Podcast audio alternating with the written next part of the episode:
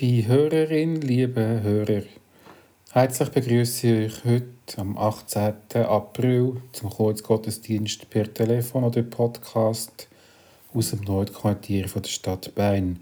Mein Name ist Andreas Abebe, ich bin Pfarrer von der Markuskille. Die Musik stammt von Jürg Bermet.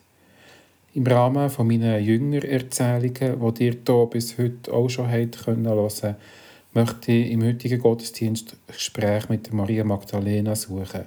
Auch sie gehört zum Kreis der Nachfolgenden von Jesus von Nazareth, nimmt gar eine Sonderstellung ein, ist sie doch auch dann in der Nähe von Jesus, wo die Jünger das Weite suchen. An Karfreitag unter im Kreuz und an Ostern, wo sie zur ersten Zeugin von der Auferstehung wird. Zuerst werden wir still zum Gebet. Wort von der Sabine Nägeli. Du bist da, Gott, wenn meine Kraft müde wird und meinem Mut der Atem ausgeht. Du bist da, Gott, wenn ich unruhig werde und mich verloren fühle. Du bist da, wenn die Freude eintrocknet und mein Vertrauen ins Stolpern gerät.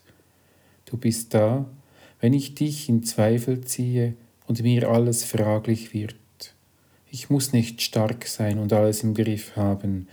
Du bist da. Du bist der Gebende. Mit leeren Händen darf ich kommen. Der Tag heute ist schwer, Körper und Seele sind schwer, aber du bist an meiner Seite, voller Güte und voller Verstehen. Bei dir finde ich Ruhe und Frieden. Du bist da, Gott. Dein Heilwort richtet mich auf, dir anvertraue ich mich. Amen.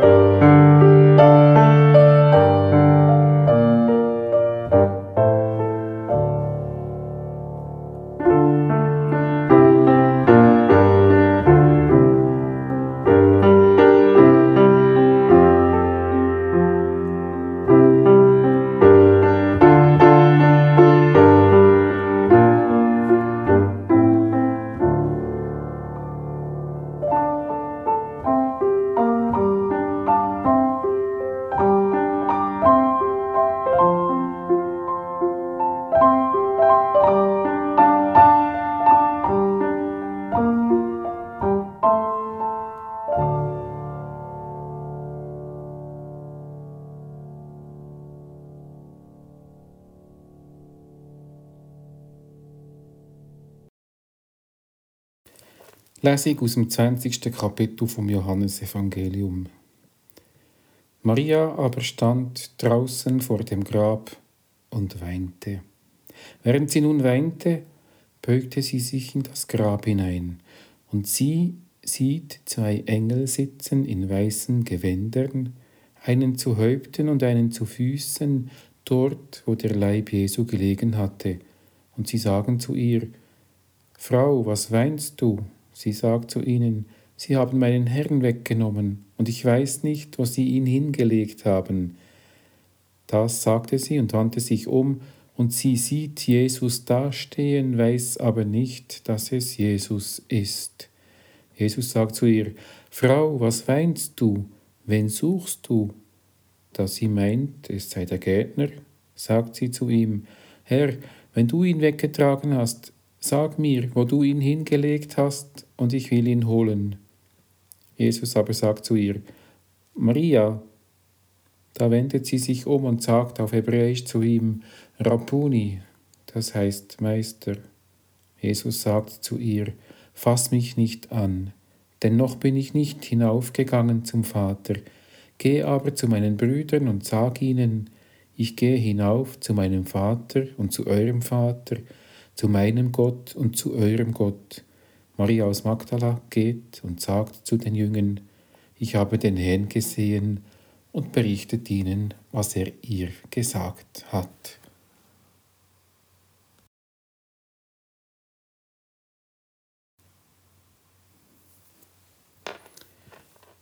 Rede mit der Maria. Maria, ich staune über dich, wie du den Schmerz aushaltest. Wie du nicht einfach wie der Petrus und der Johannes weglaufst, sondern bleibst stehen und verharrst. Wie du deine Not an dich herlässt, die von ihr lässt, treffen, sie in dich hineinnimmst. Sie in dir lässt, lässt arbeiten und wüten, bis es dir Tränen raustreibt und du sie nicht mehr zurückhaben kannst. Immerhin hast du dein Liebste verloren, der, der dich mit innen getroffen hat, der, der dich aufgerüttelt, der dir neue Perspektiven geschenkt, deinem Leben neuen Sinn gegeben hat. Niemand sei ihm so nahe gestanden wie du, sagt man, und wenn ich dich jetzt in deinem Elend so sehe, glaube ich das sofort. Was alles hast du echt gerade verloren? Einfach ein lieber Freund, der, der dich im Innersten angerührt hat, deine Seele, dich selber. Ich kenne beides, Maria. Sag laufen von den beiden anderen und zu bleiben. Verharren und verzweifeln, was du gerade durchmachst. Weglaufen ist einfacher, auch im ersten Moment. Einfach vergessen, ausblenden, ignorieren, dergleichen tun, wie wenn der Tod nur ein schlechter Zufall wäre, aber es wird auch die beiden noch einholen. Darum lieber ausharren, sich stellen, zulassen, Tränen vergießen. Hoffnungslos doch noch irgendwie hoffen. Verzweifelt doch noch daran glauben, dass eine Wende möglich ist. Lieber bleibe ich bei dir und lass die anderen ziehen. Sie werden dann schon wieder zurückkommen. Und du, du machst den Realitätscheck und steigst noch einmal ins Grab willst dich noch einmal vergewissern, dass alles vorbei ist. Das hilft im Trauerprozess. Und tatsächlich ist eine Verwandlung im Gang, aber ganz anders. Nicht mehr Dunkelheit und Leblosigkeit herrschen vor, sondern neues Leben kündet sich an. Zwei Engel sind dort, wie wenn sie auf dich gewartet hätten. Vielleicht sind sie ja nur Spiegelbilder von dieser Hoffnung, die sich irgendwo doch noch in dir innerregt. Immerhin ist er nicht mehr da, ist er vielleicht gar nicht mehr tot. Aber wo ist er denn? Und wie steht es um ihn? Neben der Trauer macht jetzt Verwirrung sich breit in dir, trübt die Blick, macht die blind. Bis eine Stimme an dein Ohr dringt und dein Name ruft. Wie ist echt das für dich gewesen? Was ist echt in dir passiert? Von gleichem träumen auch ich, dass eine Stimme mir ruft, wenn ich am Boden liege, wenn ich verwirrt bin und nicht mehr weiter weiss. Eine Stimme, die meinen Namen kennt, mir bei meinem Namen ruft, mich rausholt und mir eine neue Perspektive schenkt. Du, Maria, scheinst ganz nah dran zu sein, an dem Göttlichen, das uns berührt und bewegt. Genau diese Nähe möchte auch ich spüren. In dieser Nähe möchte auch ich leben und spüren, was Auferstehung bedeutet. Auferstehung für mich. Amen.